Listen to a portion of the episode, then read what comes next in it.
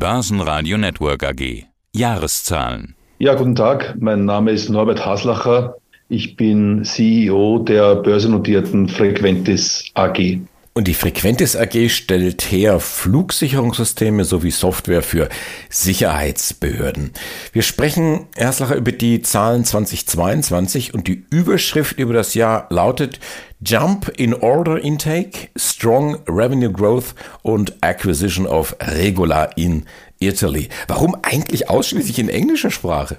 Ja, Frequentis ist zwar ein Ur-Wiener Unternehmen, Ur-Wiener Familienunternehmen seit 1947. Unsere Kunden und auch unsere Investoren-Community, aber mittlerweile auch die Mitarbeiterschaft ist halt großteils nicht im deutschsprachigen Raum. Wie Sie wissen, Frequentis hat 98 Prozent Exportquote und bei unseren über 2000 Mitarbeiterinnen und Mitarbeitern sitzt etwa die Hälfte in Wien und der Rest ist auf der ganzen Welt verteilt, in den USA, Australien, Asien, aber auch im Rest of Europa. Also finde ich es nur fair, wenn wir primär in Englisch kommunizieren, damit auch die Mehrheit unserer Kunden und unserer Kolleginnen und Kollegen das auch mitlesen dürfen. Und Sie haben dann auf der anderen Seite natürlich auch Verständnis, weil äh, ein ähnlicher Prozentsatz, 98 Prozent unserer Zuhörer sind da deutschsprachig, dass wir die auch ins Boot holen und hin und wieder übersetzen. Also ganz klar, Sprung beim Auftragseingang, also das Jump in Order Intake, das sind 22 Prozent. Der Umsatz steigt stark um 16 Prozent, dieser Strong Revenue Growth auf 386 Millionen. Wie definieren Sie eigentlich, um jetzt mal wirklich Haarspalterei zu betreiben, den Unterschied zwischen Jump auf der einen Seite, also hm, da ist ordentlich was, und Strong Growth, was ein bisschen weniger klingt. Ist, liegt die Grenze bei 20 Prozent oder ist das wirklich Haarspalterei? Nein, ich glaube, wir waren in der Ausgestaltung dieser Mitteilung äh, sehr positiv emotional berührt durch unsere tolle Performance im 2022er Jahr. Und wir haben in der Schule gelernt, Wortwiederholungen sind nicht gut. Deswegen haben wir uns ein anderes Wort dafür einfallen lassen. So, so hat man bei Ihnen das so gesagt. Also bei uns in der Journalistenschule, da lernt man, wenn du wirklich auf etwas Wert legst und willst, dass es verstanden wird, dann darfst du natürlich wiederholen. Vergiss alles das, was du in der Schule gelernt hast. Also, wir haben die Zahlen, die 22 Prozent Sprung beim Auftragseingang, Umsatz steigt um 16 Prozent. Jetzt gibt's ja dort zwei Bereiche. Air Traffic Management und Public and Safety Transport. Was macht mehr Spaß? Ja, also ich muss sagen, natürlich macht beides äh, Spaß. Wir haben uns ja bewusst für diese beiden Segmente entschieden. Ich führe immer wieder ein bisschen in der Geschichte zurück, was bei 75 Jahren äh, bestehen sehr schön ist, immer wieder zurückzuschauen und aus der Geschichte zu lernen. Und wir haben ja 2001, als 9-11 passiert ist und der Flugverkehr eigentlich komplett zum Erliegen gekommen ist, damals eine wichtige Entscheidung treffen müssen und haben uns für die Diversifizierung unseres Geschäfts entschieden. Wir waren früher nur in der zivilen Flugsicherung tätig und haben dann entschieden, uns auf zwei wesentliche Segmente zu fokussieren, nämlich ATM für militärische und zivile Flugsicherung und PSD für die Blaulichtorganisationen Bahn und Schifffahrt. Aber immer mit der Prämisse, wir wollen in der Kontrollzentrale bleiben, weil das ist ein 13 Milliarden Markt und auf den wollen wir uns spezialisieren und fokussieren. Und dieses zwei Segmente äh, haben sich sehr gut entwickelt und wir sind sehr froh, wenn man da auch die Zahlen vergleicht, 22 zu 21 sind ja beide Segmente signifikant gewachsen im Auftragsbestand. Und insofern machen beide Segmente Spaß, weil auch beide Segmente wachsen und beide Segmente ein, den Megatrends Security und Mobilitätsbedürfnis der Menschen und Güter unterliegen und die beide auch sehr gut intakt sind, diese Megatrends. Also über Umsatzauftragseingang hatten wir gesprochen. Auf der anderen Seite haben wir natürlich auch die Ergebnissituation. Das ist ja auch eine wichtige wirtschaftliche Größe. Das EBIT liegt mit 25 Millionen etwa 7 Prozent unter der Zahl von 2021. Auch die Marge geht entsprechend leicht zurück. Woran liegt das? Ja, das haben wir immer gesagt. Wir haben die zwei Corona-Jahre 20 und 21 natürlich dadurch geprägt gehabt in der Profitabilität, dass wir nicht reisen durften und auch keine Messen machen konnten. Das ist ein signifikanter Betrag in unserem Geschäftsmodell.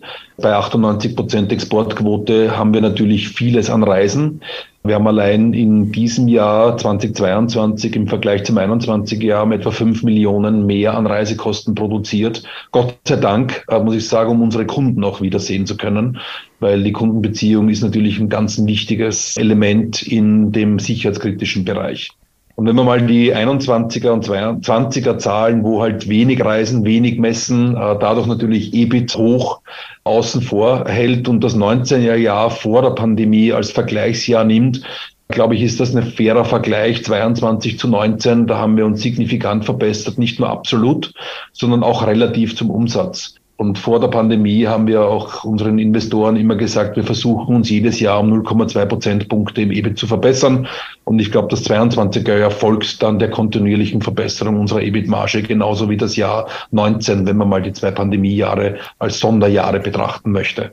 Aber Ihr Finanzverstand, der wird schon angeklopft haben und sagen, ah, Norbert, schau mal her, Reisekosten gehen jetzt wieder nach oben, können wir da nicht drehen? Ging ja vorher auch oder können wir uns da irgendwo auf halbem Weg treffen? Ja, natürlich macht er das. Das macht er in jeder Vorstandssitzung, ist auch seine Aufgabe. Aber unser Finanzvorstand hat Gott sei Dank genug Verständnis für unseren Markt und unsere Kunden, dass er natürlich versteht, dass wir bei unseren Kunden sein müssen, weil sonst der Mitbewerb bei unseren Kunden sein wird. Und das wollen wir natürlich auch nicht. Also insofern, es hat sich auch eingependelt, muss man ganz ehrlich sagen, weil wenn man die Relation Umsatz zu Reisekosten 2022 zu 2019 vergleicht, ist die Relation deutlich geringer geworden. Und das liegt auch daran, dass wir viele Reisen nicht mehr machen. Ich habe in ein paar Interviews schon letztes und vorletztes Jahr gesagt, früher sind wir für ein Vier-Stunden-Meeting zu unserem Kunden nach Brasilien geflogen. Das machen wir nicht mehr. Das ist mittlerweile eingespielt, dass das über Teams oder Zoom durchaus möglich ist und auch vom Kunden akzeptiert wird. Da haben wir einige Einsparungen durchaus. Trotzdem wollen wir unsere Kunden natürlich sehen, auf Messen und auch in persönlichen Gesprächen vor Ort. Und auch wenn man sich über die Dividende unterhält, vermutlich, die wird angehoben, so zumindest der Plan, 10 Prozent von 20 Cent auf 22 Cent. Was für ein Signal senden Sie an den Markt? Wir senden ein Signal, dass wir uns kontinuierlich in allen Kennzahlen versuchen zu verbessern. Und wenn man die Dividendenzahlungen von 2018, wo wir eine Sonderdividende äh, ausgeschüttet haben nach dem Börsegang für das 18er Jahr, als Basis nimmt, haben wir damals 10 Euro Cent ausgeschüttet, dann 2019 15 Euro Cent, 2020 15 Euro Cent. Da waren wir noch unklar, wie wird sich der Markt entwickeln für uns. Das war mitten in den Pandemiezeiten. Haben aber dann ein gutes Ergebnis geschafft, auch äh, für 2020 und 15 Cent wieder ausgeschüttet und für 21 dann 20 Cent ausgeschüttet und haben natürlich auch für 2022, wo wir ein tolles Ergebnis erzielt haben, wollen wir die Aktionärinnen und Aktionäre teilhaben lassen. Auch da wollen wir unsere Kennzahl erhöhen und um 10 Prozent mehr ausschütten als das Vorjahr. Bei den Highlights hatten Sie auch geschrieben, das Thema Akquisition von Regula. Und das ist ein ganz interessantes Symbol, haben Sie daneben gemacht. Eine kleine Schärpe mit einer Eins. Also ich kenne das beim Pferdesport. Die gibt's für den ersten Platz. Was bedeutet das bei Ihnen? Ja, das ist für uns eine ganz wichtige Akquisition. Wir haben seit sicher zehn Jahren suchen wir so eine Art von Applikation für die Blaulichtorganisationen. Und zwar ist es so, wenn Sie in so einen Operator Room einer Polizei oder auch einer Feuerwehr und Rettung hineinschauen, haben Sie zwei wesentliche Teile des Arbeitsplatzes. Das eine ist die Kommunikation mit den Einsatzkräften, beziehungsweise die Kommunikation mit dem Notrufenden. Und das ist das, was wir mit unserer cloud-basierten Softwareplattform LiveX bereits seit vier Jahren sehr gut adressieren. Der zweite Teil, der aber mindestens genauso groß ist vom Marktpotenzial wie der Kommunikationsteil, ist der sogenannte CAD-CAD-Bereich der dokumentiert den Vorfall und dokumentiert den Ablauf des Einsatzes. Dort werden Einsatzmittel auch zugeordnet, dort werden Videos übertragen, dort werden Karten dargestellt, teilweise Drohnenbilder übertragen und das Ganze so dokumentiert, dass das auch legal vor Gericht standhält. Und diese Software, da gibt es einige Hersteller, da haben wir uns jetzt aber für das Familienunternehmen in Italien, in Turin entschieden, weil es technologisch State of the Art ist. Und mit denen werden wir jetzt als erstes den UK-Markt bearbeiten. Wir können mit dieser Akquisition unser adressierbares Marktpotenzial im Public Safety-Bereich verdoppeln. Sprechen Sie jetzt ausschließlich über das Thema England oder ist das quasi der große Plan, das große Ziel, dass dann diese Verdopplung eben weltweit zu adressieren ist? Zweiteres. Äh, wir müssen das vorsichtig machen. Es ist ein kleines Familienunternehmen, dass wir die Firma dort nicht überfordern. Deswegen haben wir uns jetzt mal auf den UK-Markt festgelegt für die nächsten zwei, drei Jahre. Aber das langfristige Ziel ist jedenfalls, dort, wo wir mit LiveX sind, dann auch mit dem CAT-System zu sein. Und warum UK? Andere äh, jammern und klagen, seit dem Brexit läuft da gar nichts mehr mit UK.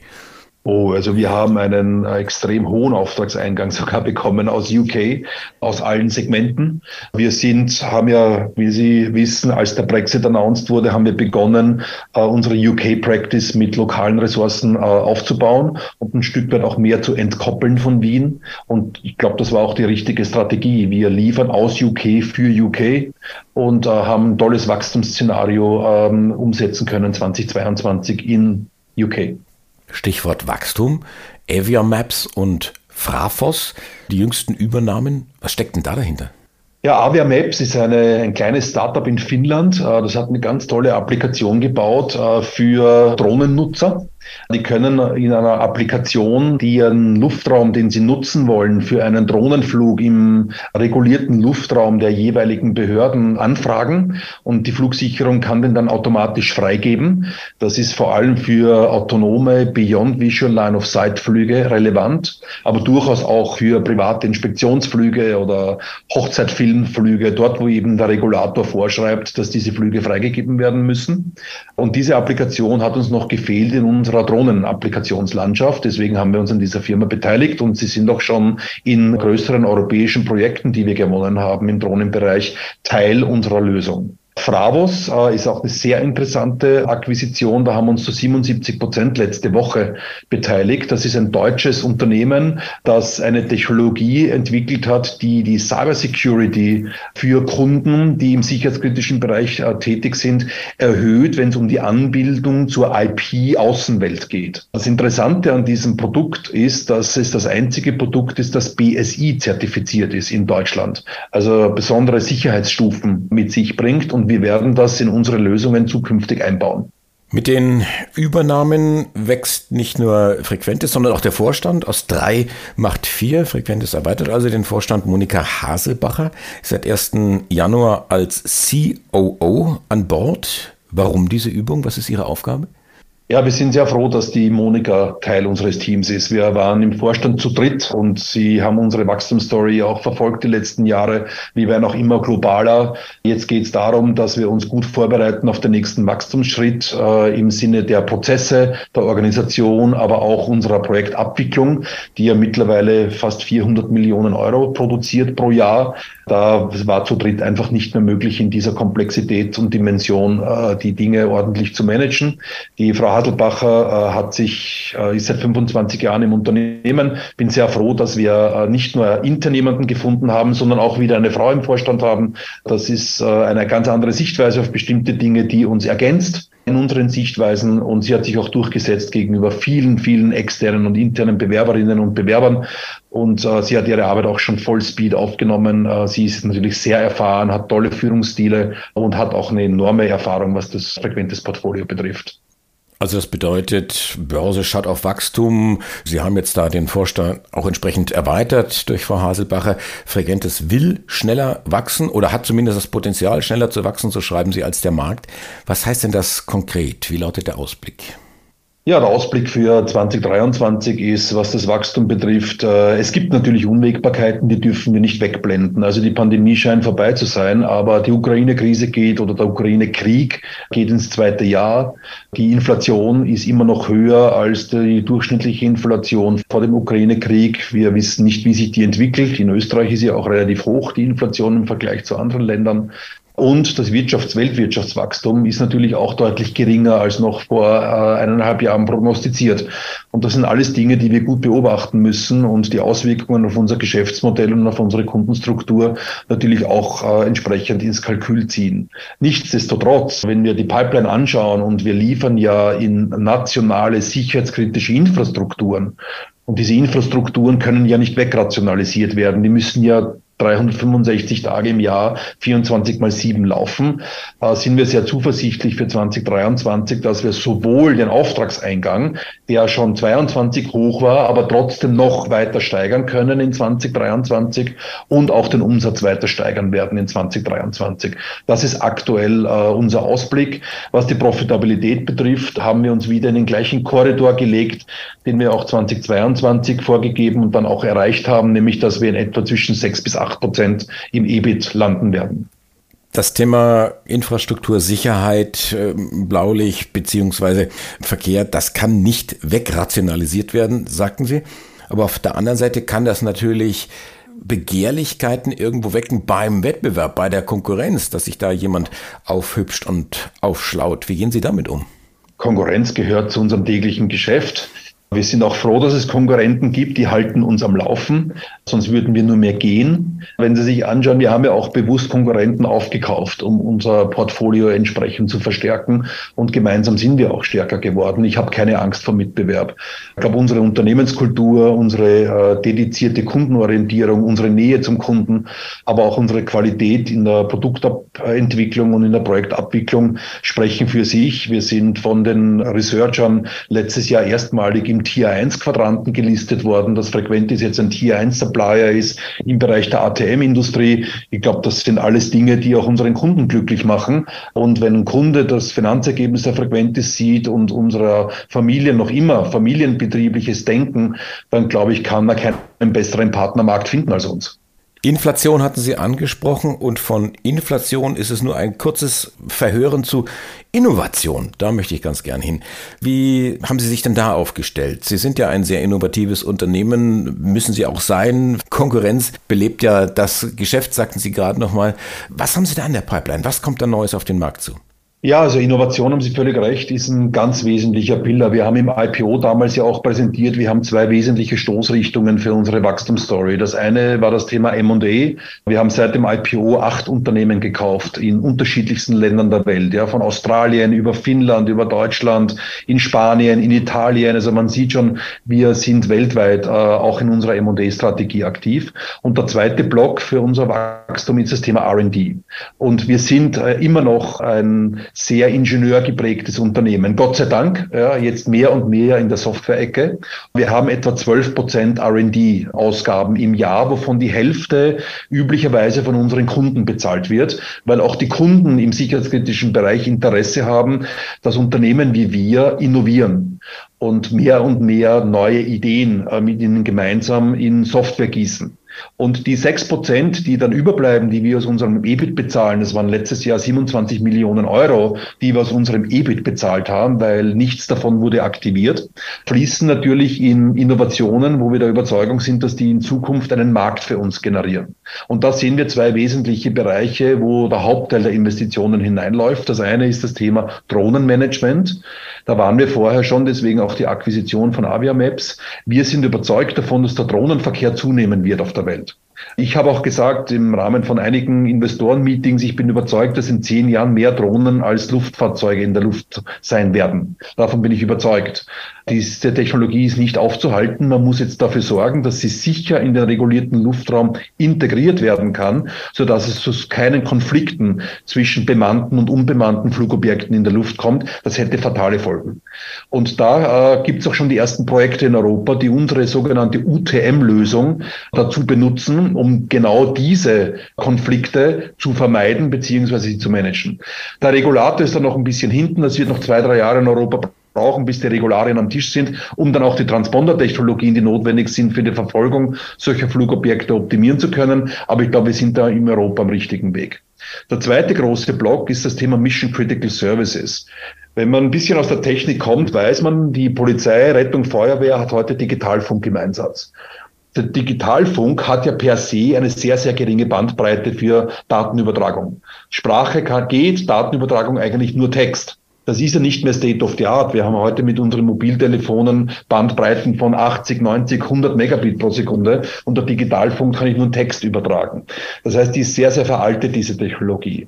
Jetzt gibt es mit MCX und deswegen auch unsere Beteiligung an der Firma Nemergent in Spanien die Möglichkeit, mit Software klassische LTE-Infrastruktur mit ihren Bandbreiten für Mission Critical Videoübertragung, Datenübertragung und Sprachübertragung nutzbar zu machen. In verschlüsselter Form mit Priorisierung und entsprechenden Bandbreiten zur Verfügungstellung für die Blaulichtorganisationen, wenn sie sie benötigen, zum Beispiel in Großlagen. Ja? Und das ist etwas, äh, was eine Revolution ist, weil ich brauche keine eigene Infrastruktur mehr dafür, sondern kann im Prinzip von einem Mobile Network Operator deren Infrastruktur verwenden und mit Software nutzbar machen für die kritischen Infrastrukturanwender der einzelnen Länder. Und deswegen unser zweiter Investitionsblock im Bereich MCX. Wir nennen das Produktportfolio Mission X, das eben genau diese Anforderungen der Blaulichtorganisationen dann auch erfüllen kann. Die Frequentes Jahreszahlen 2022 und der Ausblick. Sie Norbert Haslacher. Dankeschön fürs Interview. Herzlichen Dank. Börsenradio Network AG. Hat Ihnen dieser Podcast der Wiener Börse gefallen? Dann lassen Sie es uns doch wissen und bewerten Sie unseren Podcast mit vollen fünf Sternen. Vielen Dank und bis zum nächsten Podcast. Alles rund um Börse.